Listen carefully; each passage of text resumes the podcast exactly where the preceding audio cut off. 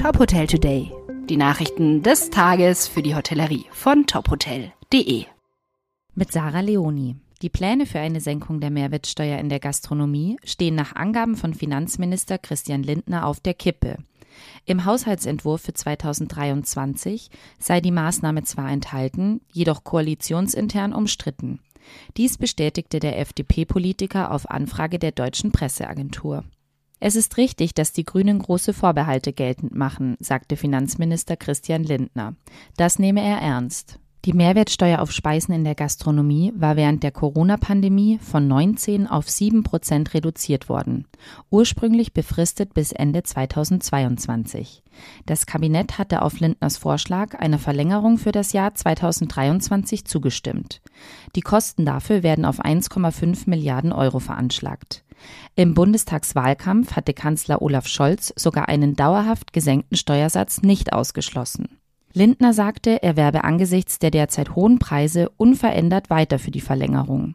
Wenn ab Januar wieder der volle Mehrwertsteuersatz auf Besuche in der Gaststätte erhoben würde, wäre das eine weitere Verstärkung der Inflation, sagt er. Die Branche sei durch Corona und Personalmangel ohnehin stark geschwächt. Umsatzrückgänge durch den höheren Mehrwertsteuersatz könnten die Existenz vieler Familienbetriebe gefährden, warnte Lindner.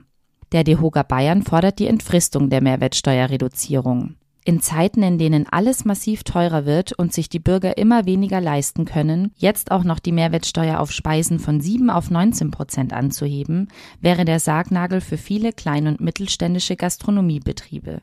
So die Präsidentin des Bayerischen Hotel- und Gaststättenverbandes. Es muss weiterhin allen möglich sein, sich einen Restaurantbesuch leisten zu können.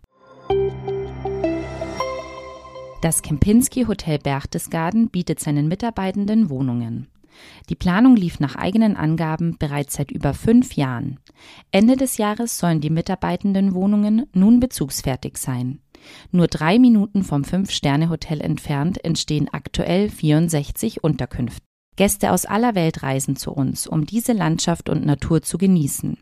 Ziel war es, für unsere Mitarbeitenden einen Ort des Wohlfühlens zu schaffen, der alle Vorzüge aus dem Arbeitsalltag und der Freizeit verbindet, so Werner Müller, Direktor des Kempinski Hotel Berchtesgaden. Alle Zimmer verfügen über einen Balkon oder eine Terrasse. Die Ausstattung der Zimmer, die Außenanlagen und die Nutzung von Gemeinschaftsräumen sollen auf den Wünschen und Anregungen der Mitarbeitenden basieren, die bereits 2019 anhand einer Umfrage ermittelt wurden. Auf den ökologischen Fußabdruck wurde bei der Planung der neuen Unterkünfte ebenso geachtet. Die gesamten Dächer wurden mit einer Photovoltaikanlage bestückt und ein zweites hauseigenes Blockheizkraftwerk zudem integriert.